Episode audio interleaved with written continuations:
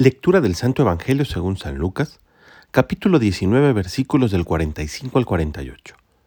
Aquel día Jesús entró en el templo y comenzó a echar fuera a los que vendían y compraban allí, diciéndoles, Está escrito, mi casa es casa de oración, pero ustedes la han convertido en cueva de ladrones. Jesús enseñaba todos los días en el templo.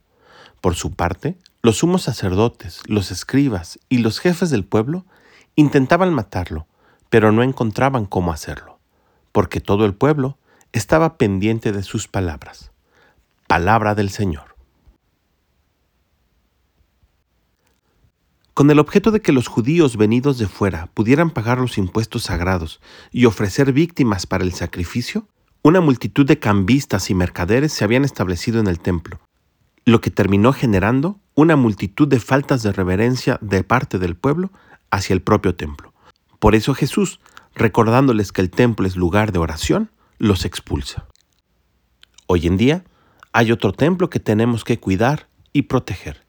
Dice San Pablo en el libro de los Corintios, somos templo de Dios y morada del Espíritu Santo.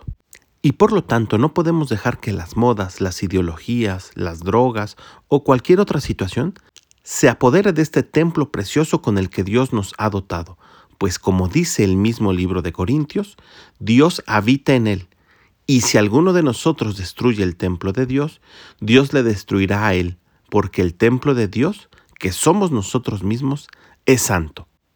Pidamos por tanto precisamente al Espíritu de Dios que nos ayude a descubrir cuáles son aquellas cosas que se apoderan de nosotros como verdaderos mercaderes y nos destruyen.